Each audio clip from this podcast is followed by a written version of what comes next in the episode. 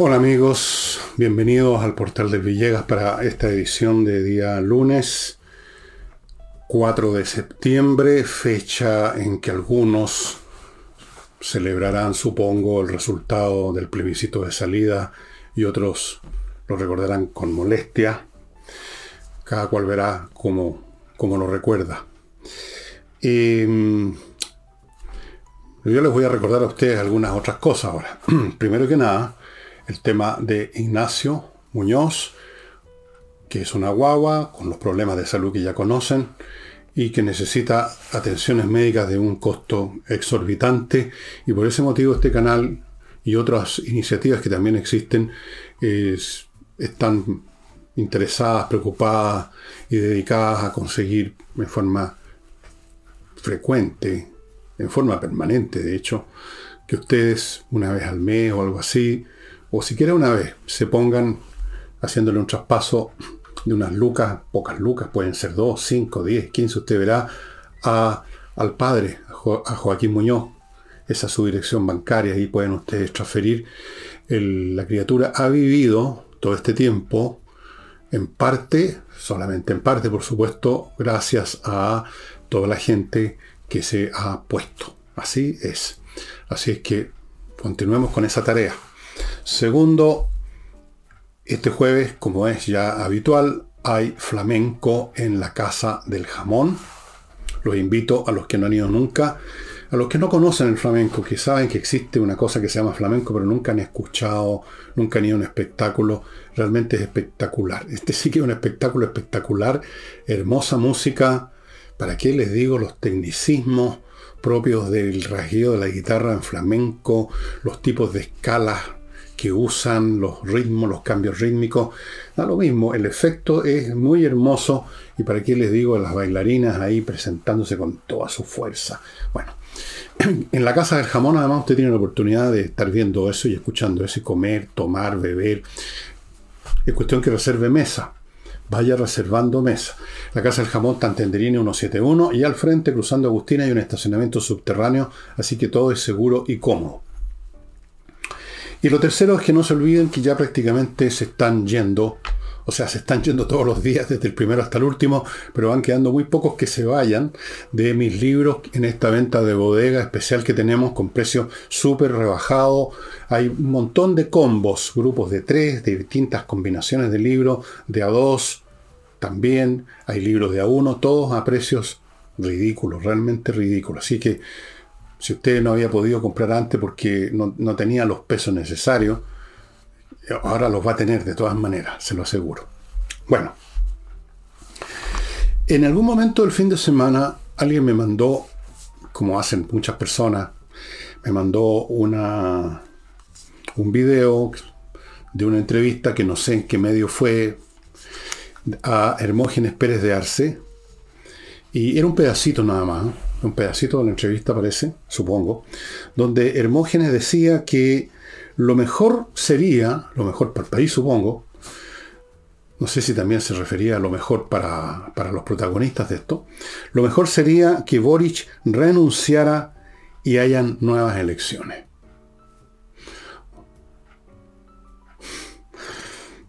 Bueno, esto es un poquito es un poquito difícil que ocurra, ¿verdad? Es un poquito difícil, por no decir es imposible.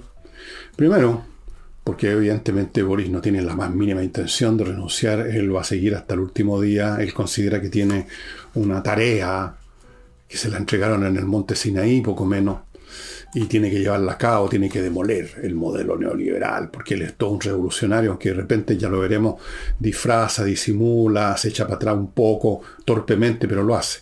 Pero fuera de eso, independientemente de la voluntad de el señor Boric, recordemos que él no se manda solo. Él es el presidente de la República.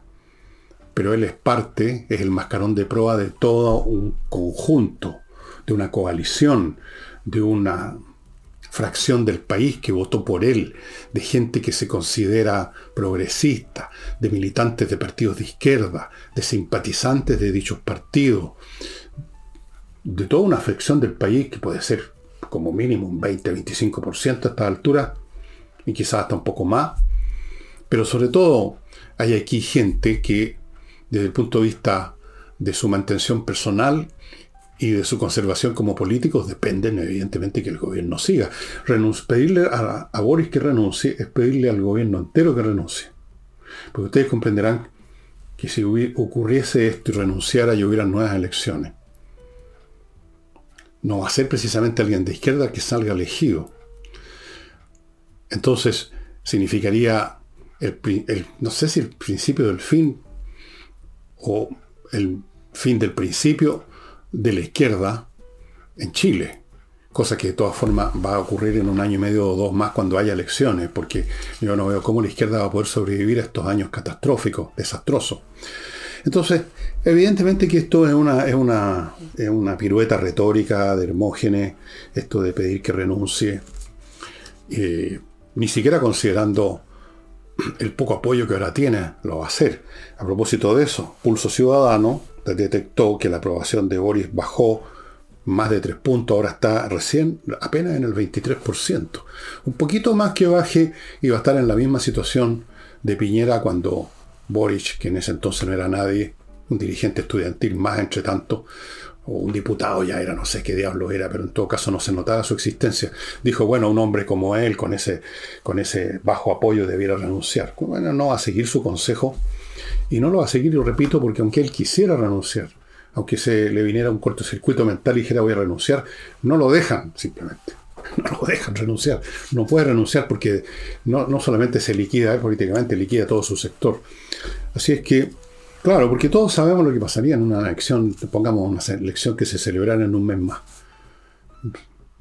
Sale inmediatamente un candidato de derecha, así está claro, de la oposición. Como así también ocurriría si hubiera una elección parlamentaria. Salen volando todos estos damas y caballeros algunos muy jóvenes y completamente ignorantes, y algunos otros no se sabe de, dónde vienen, otros seniles ya, salen volando, les pasan la máquina, o sea, la aspiradora, en este caso la máquina, no una retroexcavadora, una aspiradora. Así eso no va a ocurrir, el señor Boris va a llegar hasta el final, hasta el final va a tratar de mantenerse eh, empujando su causa y va a seguir metiendo las patas y van a seguir habiendo crisis como algunas de las que ya hablaré ahora, una nueva crisis que se nos viene encima, que ya se nos vino encima a muchos chilenos por lo menos, a un número importante chileno. Una cosa de vida o muerte para ellos ya la vamos a ver. Así que no, no, no va a ocurrir y fue una expresión nada más de deseo, diría yo, de Hermógenes Pérez de Arce. Eh, y siguiendo con Boris, una vez más hizo el numerito, que se lo hemos visto antes, de salir a pedir excusa, a recatarse, a retacarse de lo dicho o de lo hecho el día o la semana anterior. Entonces, vino a aclarar sus palabras en lo que toca haber considerado que los que se suicidan son unos cobardes con una clarísima alusión al señor, al coronel Chacón retirado que se suicidó cuando lo iban, la policía de investigaciones lo iban a llevar a cumplir condena por 25 años. Recordemos que el coronel Chacón tenía 86 años, o sea, era una condena perpetua. No es la mejor manera de terminar los últimos años, sobre todo cuando se tiene 86. Entonces se suicidó. Y ya sabemos el comentario torpe, desatinado, cobarde, como dijo Casquera, comentar así desde una tribuna, completamente fuera de lugar. Entonces ahora salió a aclarar sus palabras. Yo no sé, yo no sé si Boric habrá sido capaz por su cuenta de reconsiderar así sin más o lo hizo porque se lo han pedido, porque le han hecho ver que había dicho una estupidez desde el punto de vista político y de todos los puntos de vista, del punto de vista humano, desde luego recordemos que el señor Chacón tiene familiares, no era Robinson Crusoe. Entonces, Salió, pero lo hizo en su estilo cantinflero, negando en una frase lo que acaba de decir en la anterior. Entonces, dijo, partió diciendo, yo no soy quien para juzgar la decisión de un suicida. Bueno, yo no soy quien, eh, es presidente. Debiera acordarse de eso. Él como persona no es nen. puede ser nada, pero en tanto al rol que ocupa es presidente de la República y incluso una persona de medianos talentos como es él, digo talentos por decirlo de alguna manera, debiera darse cuenta que como presidente uno no puede hablar de la misma manera que hablaba cuando era dirigente o cuando era escolar o cuando está en su casa con sus padres. Yo no soy quien para juzgar la decisión de un suicida. Pero luego, inmediatamente casi, agregó, tratando como de disculparse, tratando absurdamente de borrar lo que dijo en esa oportunidad y de la cual acaba de arrepentirse. Sí, es, increíble las contradicciones que cae este hombre. Dijo, ojo, ah, que no usé la palabra suicida. no usó la palabra suicida, pero usó una expresión que significa exactamente lo mismo. No usé la palabra suicida, pero dijo, eh, lo que dijo, su frase, se presta, se presta, se presta para esa interpretación.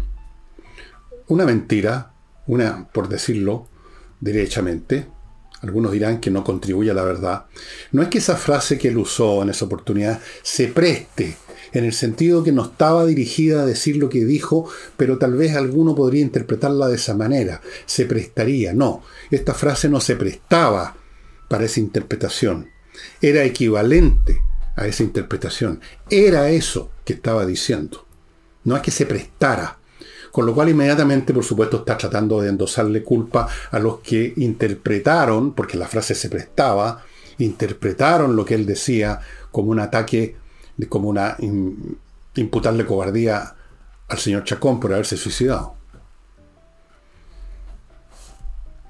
Y luego siguió insistiendo, dando vuelta a todo su argumento previo, y dijo, por ejemplo, que insistió en lo feo, lo cobarde, qué sé yo, de aquellos de que estuvieron 50, fíjense en la frase por favor, 50 años escondiéndose, escondiéndose, y no me refiero solamente al coronel Chacón. ¿Qué significa esa frase? No me refiero solamente, significa que se refiere a Chacón, pero a otros también.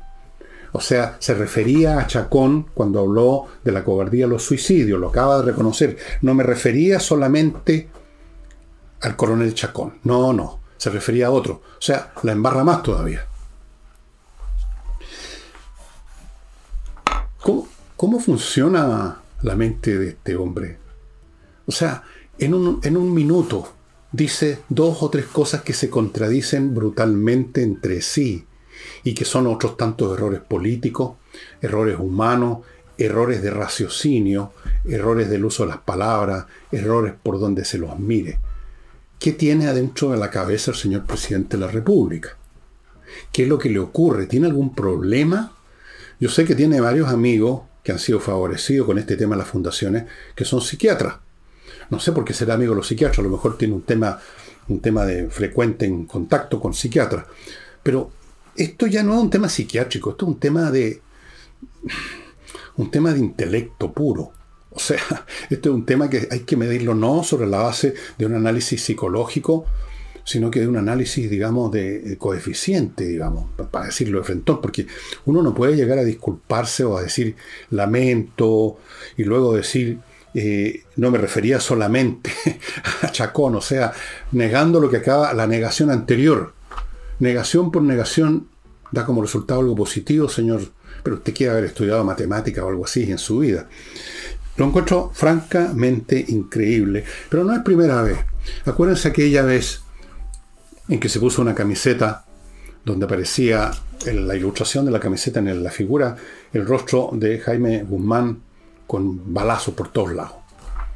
Y aparece en la foto, aunque le sacaron en esa oportunidad, sonriendo, encantado de usar esto. Ese era Boric, y ese es Boric. Pero unos días después pidió disculpas. Él cree que basta con pedir disculpas. No basta con pedir disculpas, y menos todavía si las pide mal, negando la disculpa en el mismo momento en que está dando la disculpa.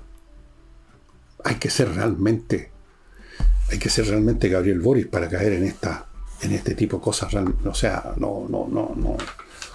Con, todo respeto, ¿ah? pero francamente, Eh, yo me acuerdo cuando era cabro chico que se bromeaba, se, se, asumía siempre que Carlos Ibáñez del Campo, cuando había sido presidente, era un hombre muy leso, que, y, le, atribuían frases y cosas. Bueno, pero parece que tiene un competidor muy fuerte, Carlos Ibáñez del Campo. Que en paz descanse. Vamos ahora a mi primer bloque y saludo afectuosamente, por supuesto, a un nuevo auspiciador que se llama gestión de condominios.cl, ahí los ubica. ¿Qué es lo que hacen? Lo dice la frase. Gestionan todo lo que tenga que ver con un condominio. O sea, los temas, por ejemplo, calcular el gasto común. Luego del el tema que no es fácil de la cobranza del gasto común, que alguien que se atrasó, que esto, que lo otro, que lo demás allá. El tema de las remuneraciones del personal que trabaja, ya sea en el edificio o en el condominio. Todos esos elementos que quizás usted no pueda o no quiera llevar a cabo, se los lleva a cabo gestión de condominios.cl. Yo creo que hay muchos más aspectos de esta gestión que usted puede consultar entrando al sitio de ellos.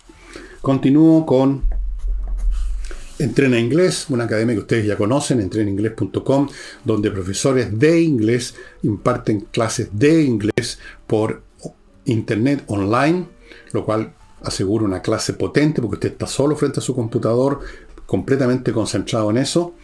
Y acuérdense que hay un plan para que usted salga este año hablando inglés, eh, un curso de 24 clases, más dos clases gratuitas de conversación para que afine lo que aprendió, todo por 399 lucrecias, estimados amigos, una ganga, realmente. En ninguna parte va a encontrar un curso de inglés tan eficiente y tan accesible como este. Y continúo con Fastmark, la empresa chilena de transporte de carga internacional, que hace también servicios de courier. Todo esto desde Estados Unidos a Chile para que su empresa reciba los containers en un barco o por, como sea, la manera más efectiva, más eficaz, más rápida, más expedita. Y lo mismo si usted es un privado y compra algo en una tienda en Estados Unidos, también le van a hacer el servicio de traérsela a su casa. Y termino este bloque con Remodeling, que es una empresa formada por puros profesionales para hacerse cargo de remodelar su casa o departamento. Temas de piso. A veces simplemente es una reparación. No es fácil reparar pisos, se requieren profesionales. A veces un cambio de piso, un tipo de piso por otro el asunto de las pinturas. La pintura no es llegar y pasar una brocha por los muros, requiere tratamiento previo del muro para que la pintura seque y pegue bien y sea duradera y no pase lo que ocurre cuando se pinta así al lote, pintores profesionales, luego tiene temas de mueblería, de cocina, expertos en muebles de cocina, hay también arquitectos para remodelaciones más importantes, puros profesionales. No caiga más en manos de maestros chasquilla que no solamente hacen un mal trabajo, sino que a veces, como pasó con unas personas que me, contaron la historia, no solo hicieron mal el trabajo, sino que le robaron todo dentro de la casa. Amigos, póngase en manos de una empresa, póngase en manos de profesionales con remodeling. Bueno, yo antes les mencioné la encuesta Pulso Ciudadano la última, por supuesto, en la cual la aprobación de Boris es más o menos un poquito más, unas décimas más del 23%, 23,2 o algo así creo. Eh, pero hay más elementos.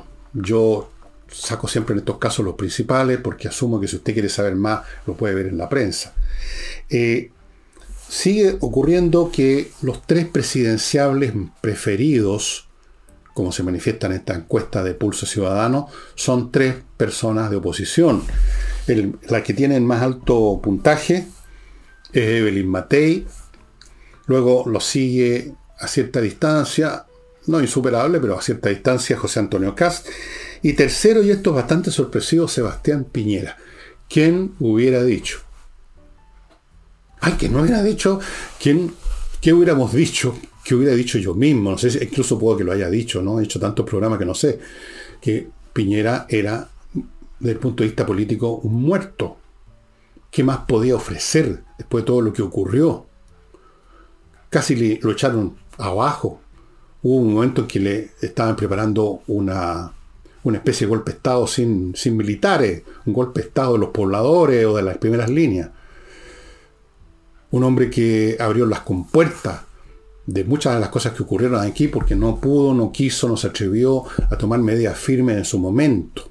Aún así, el, propio Boris, a propósito, en un momento dado lo acusó de genocida, sin pensar, porque Boris no piensa mucho, que si efectivamente hubiera sido un genocida, hubiera sido un hombre eh, que soltara, digamos, las fuerzas represivas de la burguesía para aplastar de un golpe todas esas protestas supuestamente ciudadanas que fueron organizadas insurreccionalmente.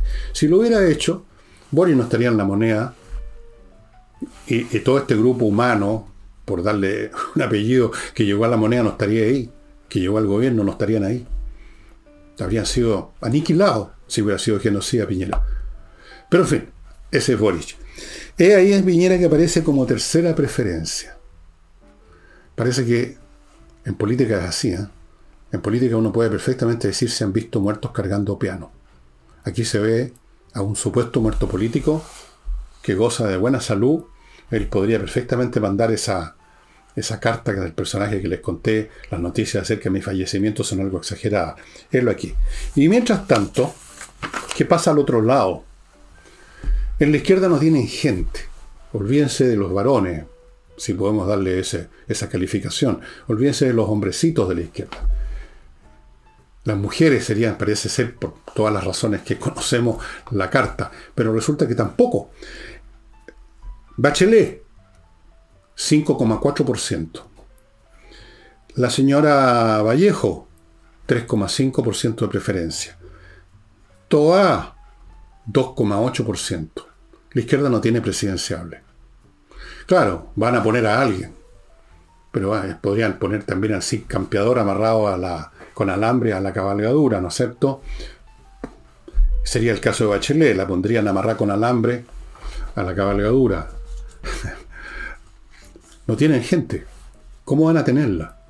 La izquierda en este momento no tiene nada, no tiene ideas, no tiene presidente, no tiene capacidad de gobernar, no tiene capacidad de gestión, no tiene estómago, no tiene valor para lo que hay que hacer para recuperar el orden público en este país que se sigue desplomando, no tiene nada más que las patas y el buche y unas manos muy largas para meterlas en los cajones de las arcas fiscales. Eso sí tiene. Tiene desparpajo para robar, como lo están haciendo tantos de los que han podido y otros que no sabemos quiénes son, que están pudiendo todavía. No tienen candidatos, no tienen nada. No sé qué podrían ofrecer. No sé qué podrían ofrecer. Se me hace... Eh, es bien complicado, ¿no? El panorama para ellos. Y se lo han se lo han ganado con todo lo que han hecho desde el primer día.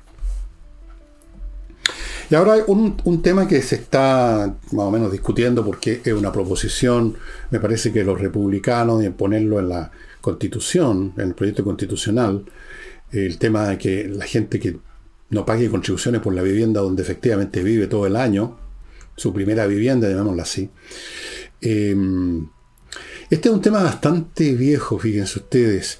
Estuve escarbando, investigando un poco y me encontré con un documento de una, de una publicación que se llamaba, y que creo que se llama, existe todavía, Observatorio Económico. La revista número 115 del Observatorio Económico del año 2017, hace seis años atrás se discutía y se analizaba lo mismo. Y aquí hay una, eh, en ese número de esa fecha, sobre esta materia hay un artículo de don René González, que era en esa época y supongo que sigue siendo académico en tributación y contabilidad de una universidad. ¿Y qué dice, que decía en ese artículo? Decía que el impuesto al patrimonio, los bienes raíces son un patrimonio, afecta sensiblemente a contribuyentes de ingresos medios, las clases medias, cuyas grandes ahorros luego de años de trabajo han sido precisamente sus fondos de pensiones y sus propiedades, sus bienes raíces. Esos son los más perjudicados. Naturalmente, obvio que hay gente con mucha plata, que tiene propiedades, tiene varias propiedades, a eso los afecta también, porque a nadie le gusta pagar más y más y más, pero pueden hacerlo. Pero esa, gente que tiene mucha plata y que tiene propiedades son una minoría en eso como en todo. Los ricos ricos son una minoría en todo orden de cosas. No solo en términos de las propiedades que tienen, en todo. La mayor parte de la gente no es rica, ¿no? Miren qué simple y qué evidente. Y la mayor parte de la gente que tiene propiedades, efectivamente, las han llegado a tener ahorrando pacientemente por años de años, luego pidiendo un crédito hipotecario, pagando el pie con ese ahorro de años de años, endeudándose por años con los pagos de el préstamo todos los meses. Finalmente logran pagarlo y terminan. Pero no, a veces no terminan, ya están, están todavía pagando y empiezan las contribuciones. Y luego envejecen, sus ingresos disminuyen y siguen pagando. Luego se acercan al periodo en que a uno lo asaltan, como ya me ocurre a mí y a todas las personas de mi edad, enfermedad y problemas de salud que cuestan plata y siguen pagando. Y se acercan al día de su muerte y siguen pagando y siguen pagando y siguen pagando cada vez más. ¿Y esto para qué?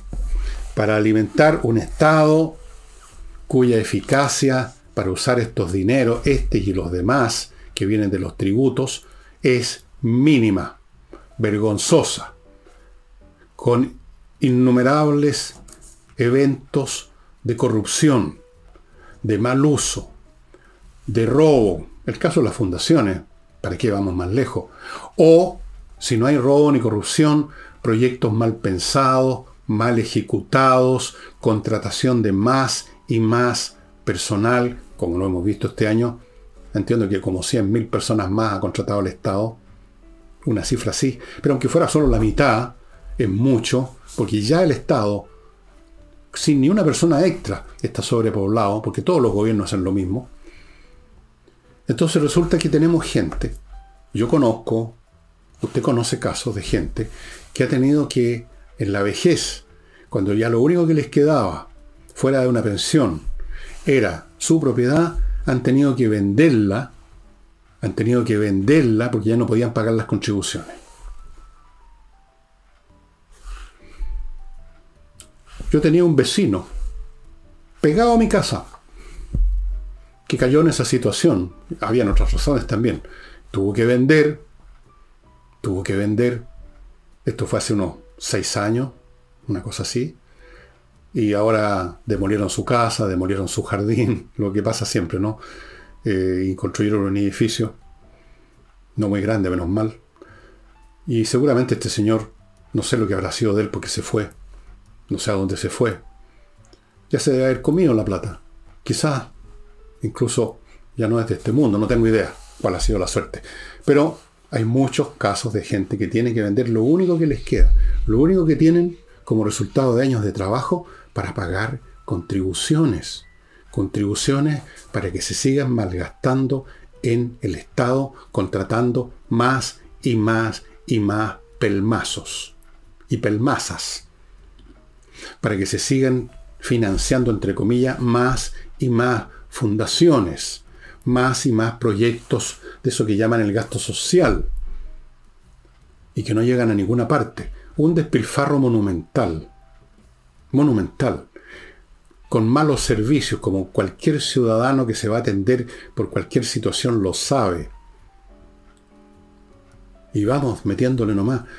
Yo no me he atrevido ni a mirar ahora lo que tengo que pagar en este trimestre de contribuciones, porque cada vez que lo hago, eh, me viene un un patatú, porque han vuelto a subir las contribuciones y uno empieza a pagar de pronto el equivalente a una renta mensual alta por el privilegio de vivir en algo que, que es de uno.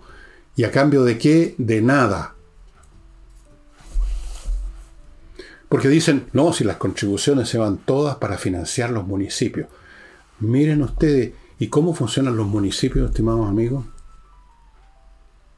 ¿Qué es lo que hemos, cuando se ha destapado la olla, ¿Cuántos municipios, cuántos municipios no han manifestado situaciones de una irregularidad absoluta en el uso de los dineros que supuestamente se originan en nuestras contribuciones? Bueno, dejemos este asunto, no tiene remedio porque ningún gobierno, incluyendo un gobierno de oposición que hubiera en este momento, entiendo que la Evelyn Matei se refirió a eso, dejaría de cobrar contribuciones. Y no solamente eso, las seguirían aumentando, seguirían apretando a esa clase media, porque para algunos sectores, para algunos sectores, el hecho de que alguien tenga una propiedad, que a lo largo de años de trabajo se compró una casa, un departamentito o algo, es ya casi un pecado. O sea, tiene plata, es un ricachón, es un pequeño burgués, tiene propiedad. Reventémoslo, expropiemos a este expropiador, a quien explotó, tiene propiedades. Chanquémoslo, usurpémosle su propiedad. Esto es usurpación a propósito. Lo que hace el Estado con las contribuciones es una usurpación mes a mes conforme a la ley. Eso es. Y digo todo esto sin ninguna esperanza que esto vaya a cambiar. Sea quien sea que gobierne, van a seguir con esto exactamente igual. Los únicos sectores que de vez en cuando pueden y han, no muy, no muy seguido y no en gran cantidad, pueden tener algún alivio tributario, son las grandes empresas. Son las empresas. No digo si eso está bien o está mal. Hay, pueden haber muchas razones económicas importantes para aliviar impuestos con el afán de obtener un bien mayor, que consiste en que haya más productividad, que haya más inversión, más, más trabajo. Ok. Pero la clase media, la clase media que no tiene ninguna empresa, no tiene ninguna empresa importante, que a lo mejor esa persona de clase media tiene una pyme miserable, de pequeña como yo, por ejemplo. Eso que se jodan. Que paguen nomás, pues. Si tienen propiedad, son ricos. Ultraderechista. Fascista. Voy a otro bloque, amigos. Torch. Les muestro otra linterna de Torch. Fíjense. Miren. Sólida. Súper dura. Resistente al agua, resistente a los golpes. Eh, con esta ventaja de que se carga fácilmente en su propio computador y con una potencia lumínica graduable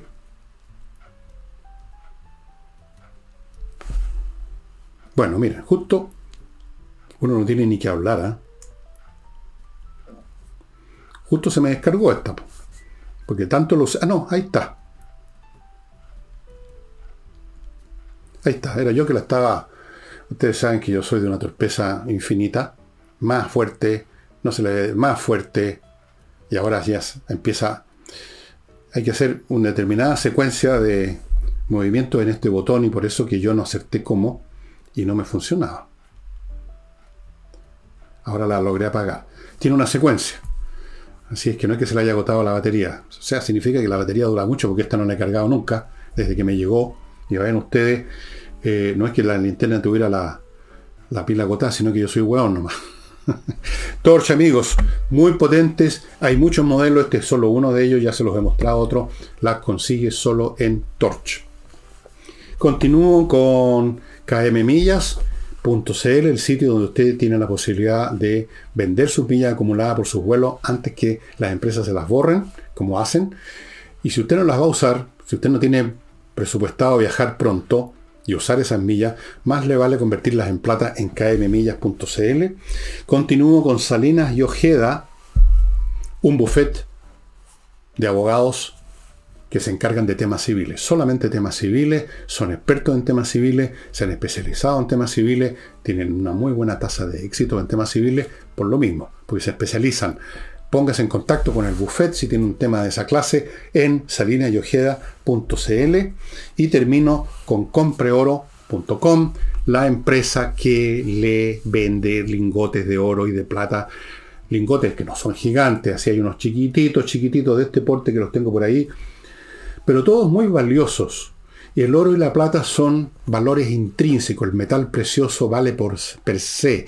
No es representativo de otro valor. No es como un papel de la bolsa, un título de la deuda pública. Son valores intrínsecos y por lo tanto son seguros. Es una póliza de seguro.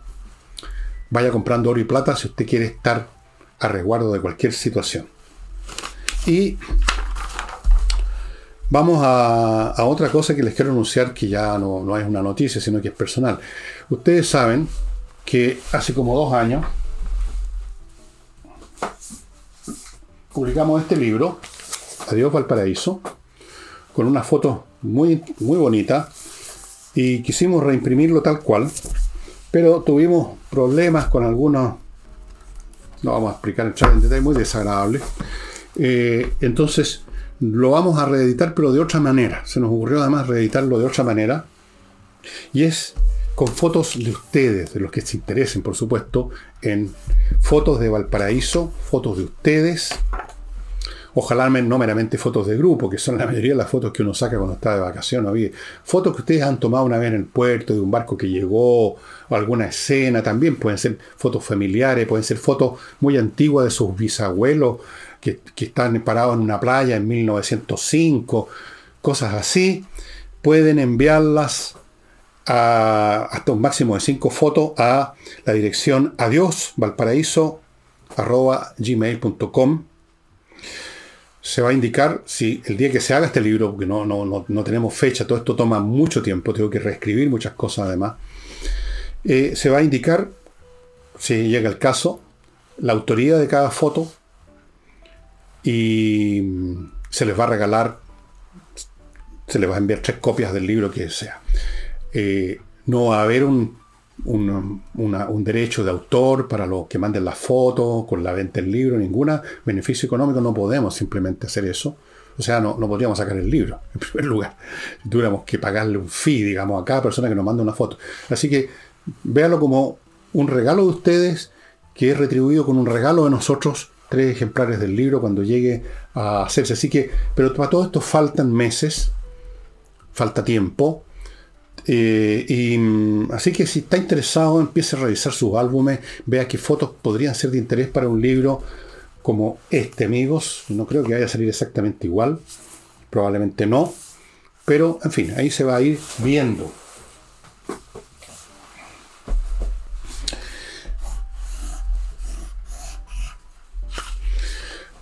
En Chile, dicho sea de paso, Usted no puede hacer algo sin que tarde o temprano no aparezca un problema de alguien o de algunos o de varios o de muchos a ponerle dificultades. Eso es impajaritable.